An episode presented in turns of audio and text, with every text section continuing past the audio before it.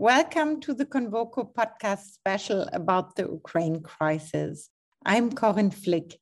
Today we talk to Sven Simon, member of the European Parliament. Hello, Sven. Thank you for your time. Let me start with the first question. The Ukrainian President Zelensky has submitted a formal application for Ukraine to join the EU. Does this application have a chance of success? Well, Ukraine is a European country, and they are literally fighting to be part of the European Union. That is why the European Parliament overwhelmingly voted in favor of making the country a candidate country. We support Ukraine becoming a part of the EU as soon as possible, but, and we also have to take this into account, it possible refers to the fact that the European Union is also a defense alliance like NATO is. With Article 5 NATO treaty, we have, according to Article 42 of the EU treaty, member states are obliged to provide assistance in the event of an attack on the territory of a member state. And there can therefore be no EU membership before a peace agreement is reached in Ukraine. Otherwise, Europe and with it NATO would engage in active military confrontation with Russia and that can't be in anyone's interest. And, and the European Union accession is usually also a process that takes several years. There are clear criteria for a country to join the EU, the so called Copenhagen criteria. The entire legal and constitutional framework of an accession candidate must be adapted. And there is no legal basis for accession outside of this framework. And this is the reality, basically. And it is also not the interest, I would say, of Ukraine to be admitted without being institutionally prepared for membership. I would say that accession to the customs union, for example, or the internal market even can be achieved more quickly. And the European Union should provide support here, especially for the reconstruction of the country and its economy. But becoming a member, that cannot happen from one to the other day. And again, before a peace agreement is reached in the Ukraine, it is not thinkable. How much further could EU sanctions go? Should the EU consider sanctioning third countries? Well, first of all, of all I am glad that in addition to the European Union and NATO countries, many of our allies have adopted sanctions. These include Switzerland, South Korea, all EU candidate countries. I think there's one which did not, Serbia, Australia, New Zealand, Taiwan, and Singapore. So this means that trading partners and financial centers that Putin's regime could use to evade our sanctions will disappear. Unfortunately, not including China and India. And the development of China today is also something which we have seriously to take into account in a very negative way. Uh, we must now see which loopholes Russia can still use for itself in practice and plug them quickly. Secondary sanctions are an option, but they can also be counterproductive in persuading India and China to exert political restraint on the Kremlin. We should quickly extend the existing sanctions to Belarus, of course. As part of the Russian Belarusian Union state, sanctions could otherwise be circumvented via Minsk. And in terms of sanctions, we still have the energy sector and the withdrawal of recognition of Russian and Belarusian liability insurance. This would prevent truck and car transport between the European internal market and the Union state, but I think energy is the problem in the moment on the table. Should the EU put a complete stop to Russian energy imports? Would that be at all possible? Well, if you ask, should the EU, my answer would be yes. The goal of economic sanctions, unfortunately, is no longer simple signaling, but to deprive his regime of its ability to pursue armament. Every war needs an, econo- an economy that uh, backs it. And that is why we should implement an import ban on Russian energy imports as soon as possible. In the summer, we then have to fill up the European storage facilities via LNG transport.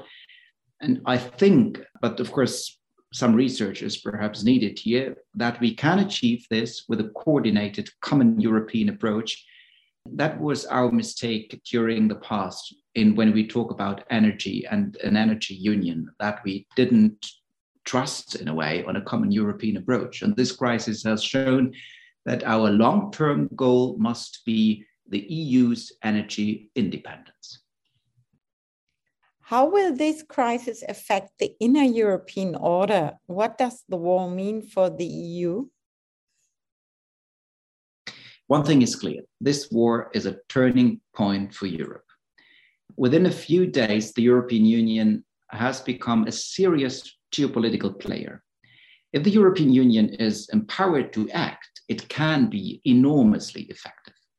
We do not yet know what a future European peace order might look like. But it has been shown that only a strong commitment to alliances, the NATO and the European Union, can protect the Europeans effectively. That is why we must set the right course now in order to ensure greater ability to act in security and defense policy in the long term. That seems to me obvious, more obvious than ever before. Can the crisis draw states like Poland and Hungary back closer to the European community? I hope so. And I would say yes. I mean, in recent years, the governments in Warsaw and Budapest have repeatedly painted a distorted picture. They told the world and themselves that the European Union is the threat to national sovereignty, to Polish and Hungarian culture. The opposite is the case as we see these days. The EU, the united voice of Europeans, protects the sovereignty of each of its member states.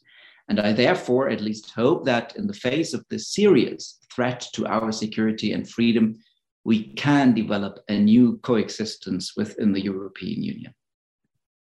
How will the security structure of Europe change? From my perspective and what I know, it is not really possible to make a firm prediction today. But one thing is clear since February 24, nothing will be the same as it used to be the idea of eternal or at least long-lasting peace in the on the European continent, of the finality of existing borders, all of that was destroyed by Putin. The answer of the Europeans must therefore be very clear: peace through strength. Only with a functioning security and defense policy will we Europeans be able to protect our freedom and the peace at our borders. And To do this, to do this, we, we, we must become more capable of acting. As a first step, the principle of unanimity in security policy must be dropped. Cannot always wait for the one who is slowest in those decisions. And looking forward, we will also have to redefine the principles of the EU to meet this challenge. That seems to me very clear. It's perhaps the first time that all Europeans, even those who politically, well, haven't been convinced in the past, that the security structure of Europe has to be changed. The EU has been strengthened and unified by the crisis, as you just also mentioned and explained. It takes on more responsibility. In future, could you envision a system in which the largest democracies share leadership and where the US is only the first among equals? Our goal should be strong and united Europe in a strong and united West. Hierarchy and leadership in alliances is not developed in rhetoric, but in deeds. And the European Union, yeah, I, I think it's obvious, lags far behind the US in its military capabilities and also in its geostrategic ambition. I hope that the European Union will be able to take on more responsibility of its own and become less dependent on the goodwill of whoever currently governs in Washington. In other policy fields, such as trade, the European Union has established itself a power on its own. I deeply hope that this trade power is not further weakened by, well, political actors, also in my house here. And based on our common values and heritage with the United States, we have shared interests, for example, regarding China. And, and I think we should pursue them together. Is the war in Ukraine a test for the survival of the liberal idea? Can global trade and the promise of prosperity still create the conditions of peace? If anything, so far, Putin's attack on Ukraine has strengthened liberal democracy, brought them together. We have shown that with a united response, we do not have to be bystanders to a war of aggression.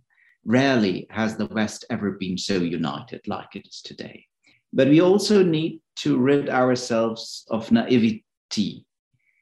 Political change in dictatorships does not magically appear through trade and prosperity. Both Russia and China have shown this in the past 20 years. So I think we should become much more assertive in using our economic power in the pursuit of our interests and when I say interests, we first of all have to define our interests. And I think we lack to a certain extent, we lack defining our interests in Germany, but we also lack to define our European interests, common European interests. And that is something which we have to learn now very quickly. Thank you very much for the conversation. Thank you very much for listening. All the best, Corinne Flick.